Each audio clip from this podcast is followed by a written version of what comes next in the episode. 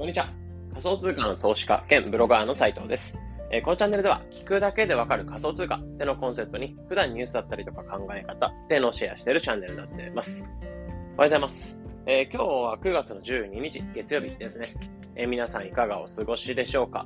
もう外とかは、まあ、すっかり秋らしくなって、なんか、まあ、晴れてなーって感じではあるんですけど、風とかも入ってきてめちゃめちゃ涼しい日が続いてたりするので、ほんと過ごしやすい。まあ、年中この気候がいいかなっていうふうに思うくらいの、えー、気候になってきたなってところなので、まあ、結構皆さん作業だったりとか、えー、何か仕事だったりとかしていくのにも結構はかどりやすい時になるので、こういった時になんかがっつりと、えー、取り込め、取り込めるようなことを見つけた上で、まあ、がっつりとやっていきたいなってところですね。で、今日は、そうですね、あのー、娘が明日、まあ、あの、私、私事というか自分のことではあるんですけど、えー、明日13日に3歳の、え、娘が誕生日ではあるので、えー、今日は前日というところで、まあ、保育園へ本当は行く日ではあるんですけど、休みにして、えー、今日は横浜の方にアンパンマンミュージアムですね。そちらの方にちょっと足を運んで遊んでこようかなと思うので、えー、今日はちょっとその出る前というか、まあ、レンタカーを借りていく感じになるので、これからちょっとレンタカー取りに行かなきゃならないので、えー、サクッと、えー、先に取っておこうかなというふうに思います。で、今日は何話していこうかなと思ったんですけど、え、内容としてはタイトルにあったように、DeFi と NFT がぐっと近づく。というところで、えー、新しい金融 DeFi っていうところ、僕自身もやっぱり DeFi ってもの、仮想通貨の銀行ではあるんですけど、まあ、そこがまあかなり発展してきているっていうところもあって、えー、仮想通貨っていうのを実際に預けて、まあ、増やしていくような金融になってきて、まあ、誰も、えー、ブロックチェーンっていう上で動いてるので、まあ、銀行だったりとか取引所っていうのはいらずに、えーまあ、そういった中央役っていうのがいらずに、えプログラミングコード、まあ、プログラムで全て動か動か動くような金融になってて、全く新しい金融になってくるんですよね。で、さらにそういった形で新しい金融でもありますし、えー、仮想通貨っていうのを預けておくと、かなり小売回りでお金を増やしてくれるっていう、まあ、新しい資産運用ができるような、えー、ところにもなってます。そういった新しい DeFi っていうのを触ってるもそうですし、あとは NFT ってものに関しては、まあ、今であれば PFT、えー、プロフィールアイコンですね。っていう形で OpenC っていうなんか、えー、NFT のメルカリみたいな感じで、えー、そういったところで売買ができるような場所もなってるんですけど、そういった感じで、えー、まあ主に PFP、プロフィールアイコンにするような画像っていうのをみんな、えー、仮想通貨に貼っていくみたいな感じになってて、まあ売買していくみたいな感じになってます。でも本来 NFT ってものに関しては、会員証だったりとか、そういったものと、えー、相性が良くて、まあ、改ざんができないデジタルデータっていうところで、まあ、一回証明書って発行したら、えー、その人の、えー、まあ、全てのなんかデータだったりとかが刻まれた、まあ、ブロックチェーン上に刻まれたデータとして自分の手元に来る。で、例えばさっきのプロフィールアイコンであれば、え、発行者とかアーティストとかがすべて、え、ブロックチェーン上に刻まれているので、え、二次転売とか三次転売、まあ、流通されても、え、運営元というか、え、発行アーティストに対して、えまあ、手数料収入というか、まあ、売買収入っていうものが入ってくるので、まあ、新しいその、まあ、証明書というか、そういったものを変えてくれるような技術が NFT になってます。まあ、今は主に PFP ってところで注目されたりするんですけど、NFT ってものに関しては改ざんできないデジタルデータ、えー、それを使った上で、えー、かなりいろんな技術っていうのが発展していくっていうところで期待されているような技術なんですね。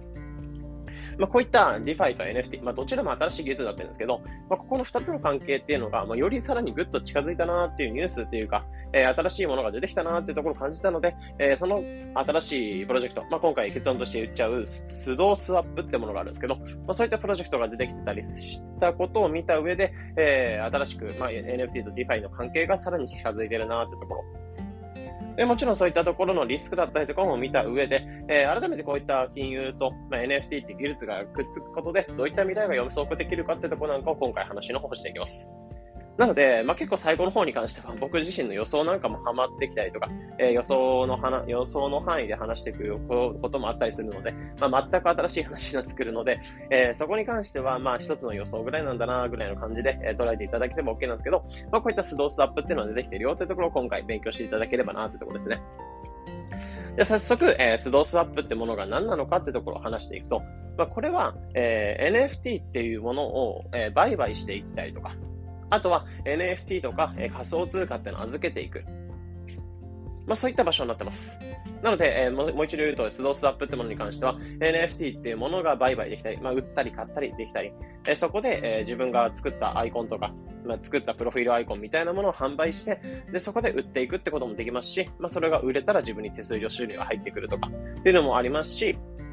あとは、えー、仮想通貨とか NFT っていうのを預けていって、でそれで、えー、スドースナップから手数料手数料収入っていうのを得ていくっていうところ。まあ、この二つの、二つができるような、えー、プラットフォームになってます。で、これの何がすごいのかっていうところを、えー、話していくんですけど、まあ、何がすごいかっていうと、まず NFT の売買っていうものを中央というか、さっき言ったように中央とか取引所とか、そういったものをいらずに、えー、NFT っていうの売買がこの Sudoswap 上で、えー、仲介役を介さずにすべてプログラムで、えー、やり取りができるよっていうところが一つのポイントになってます。まあ、結局、 OpenSea と、まあ、メジャーなその今 NFT の売買が行われている場所って、 Rarible とか、えー、 Immutable X とか、まあ、あとは OpenSea とか、まあ、メジャーなところだと OpenSea ですね。えー、そういったところで、 OpenSea ってところが、まあ、メルカリみたいな場所が、えー、NFT の売買。例えば、メルカリとかで言えば、物の売買っていうのが、えー、メルカリっていうところが、まあ、仲介してるというか、メルカリっていうところが、まあ、管理してるようなイメージで、 OpenSea ってものを使っていけば、 OpenSea が管理してくる NFT の売買を管理してくれるって場所になるんですけど、この Sudoswap ってところを使っていけば、えー、なんだそういった形で、 Sudoswap ってプラットフォームではあるんですけど、まあ、 Sudoswap みたいな感じで運営元ではなくて、えスドースアップってところを通して、えー、ユーザー同士、まあ、アーティストとか、えー、あとは、まあ、バイアスですね、買っていく人と、人同士が、えー、直接繋がっていけるような技術になってます。なので、そういった中央とか、そういったところに管理とかが、えー、まあ、中央とかに管理されることなく、えー、まあ、ユーザー同士が直接、えやり取りができるような技術になっているのがこのスドースアップで、まあ、これがあることで、かなり売買手数料とか、そこら辺っていうのをぐっと抑えられるっていう利点があるんですね。まあ、現在オープンシーとかに関しては売買手数料っていうのは2.5%。まあ、2. 点、たかが2.5%、まあ、他のプラットフォームに比べれば全然安くなってくるんですけど、言うてもやっぱり2.5%、例えば100万円の商品っていうのを、え売買しました。そしたら、オープンシーンに対して、え2.5%、2万5千円ぐらいを払っていかなきゃならない。まあ、かなり大きな金額になってくると思うんですよね。という形で、えー、やっぱり売買手数料というのは2.5%とかっていうのは結構高くなってきてて、まあ、ここの手数料っていうのは結局払う必要ないよねっていうところ、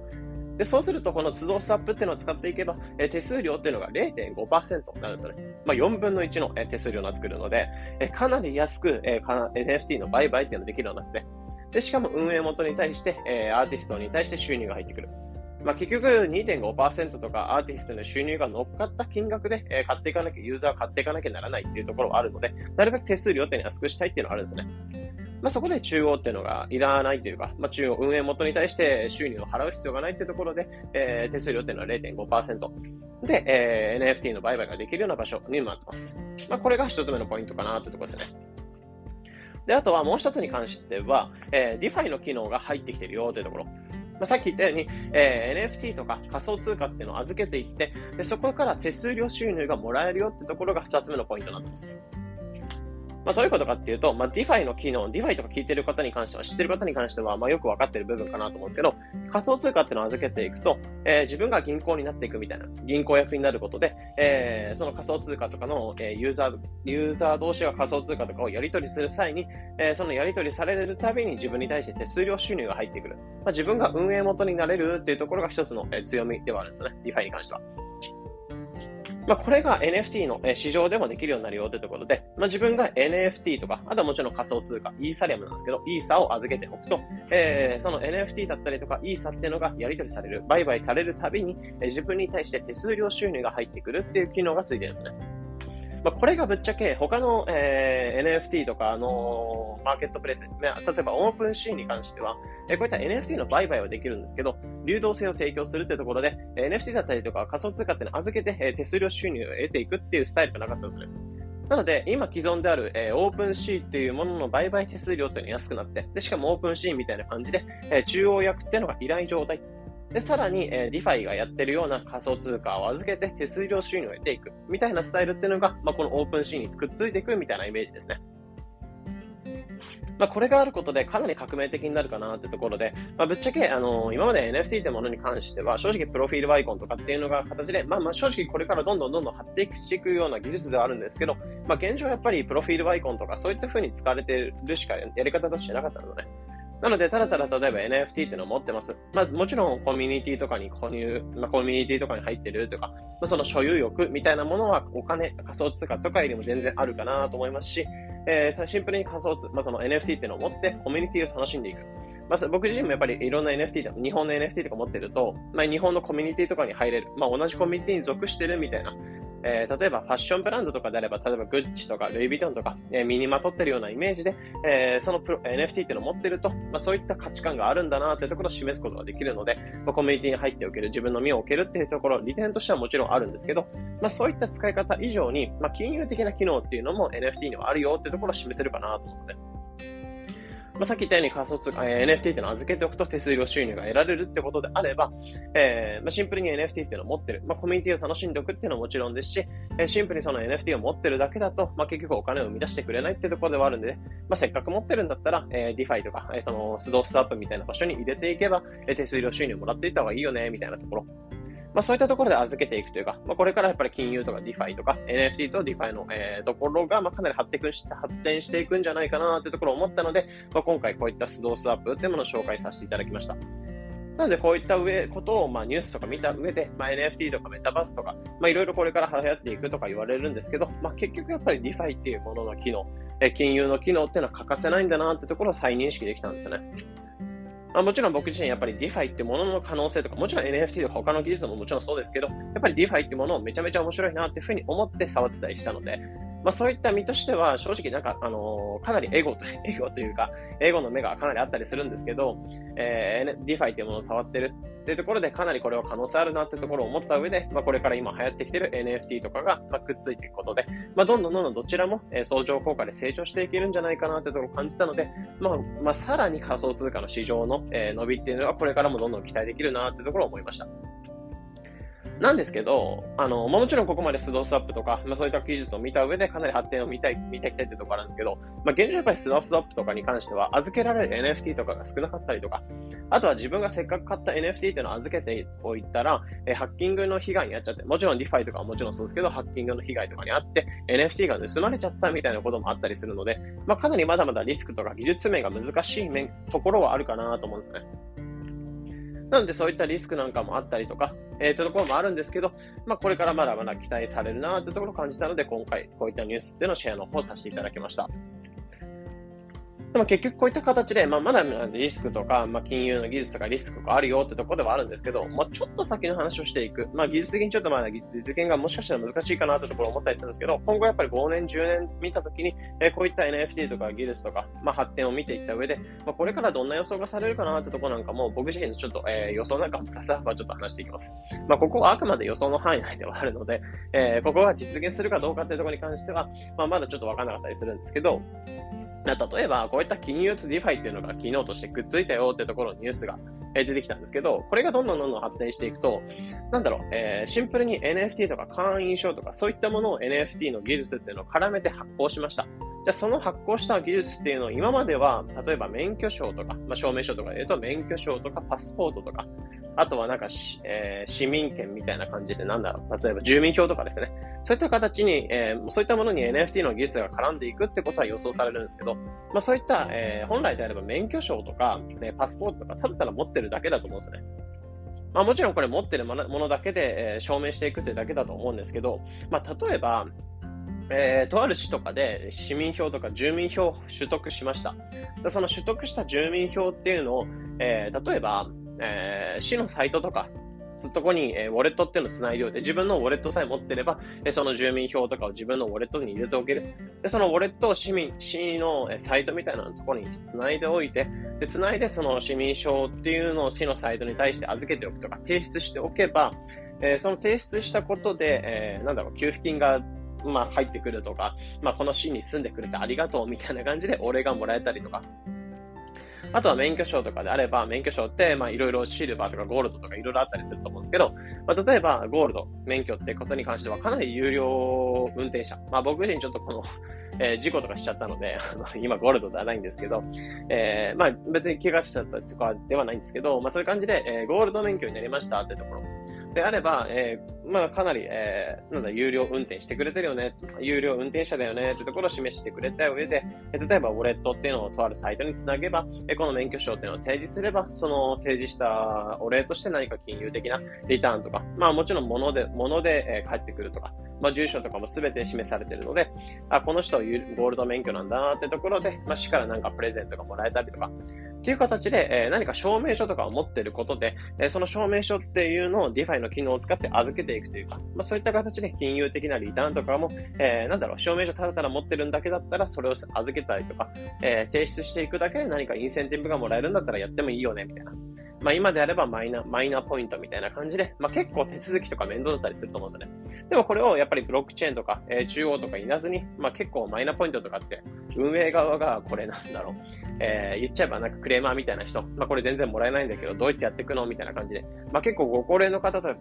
厳しかったりすると思うんですよね。でもただただウォレットっていうものにその際、ものさえ入ってれば、すべてプログラムで組んでおいて提出されたらこういった形のリターンを配っていくみたいなことを設定しておけば、す、えー、べ、て中央とかがいらずに、まあ市役所のなんだろう、えー、書類作業とかがもうすべていらずに、めんどくさいものもいらずに、えー、シンプルにそういった証明書っていうものを金融的な陰線的なものもそうですし、えー、自分が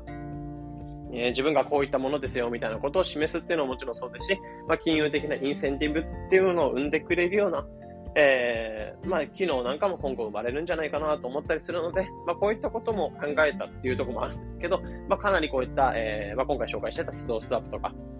えー、こういった NFT とか技術っていうのがくっついていくような、NFT とか DeFi とかくっついていくような技術でかなり面白いなってところなので、まあ、今回試合の方させていただきました。まあ、かなり結構なんだろう、話ってのはあっちこっちしちゃったりとか、えー、バーッと話してた部分ではあるので、まあ、スドースタップっていうのが改めて何なのかっていうところに関しては、まあ、昨日とあるツイートっていうのをして、まあ、スドースタップを紹介したツイートっていうのをこれ、ポッドキャストのリンクとか、えー、概要欄のリンクの方載せておきますので、気になる方はそのスドースタップっていうものがどんなものなのかっていうところからまず勉強してみて、まあ、今回 NFT とか DeFi の、えー、未来っていうのを、えー、自分の中にちょっとワクワクしながら予想していただきながら、えー、このツイートっていうのをもとに、えー、勉強していただければなというところで、まあ、一応、貼っつけておくので気になる方はそちらをご覧ください。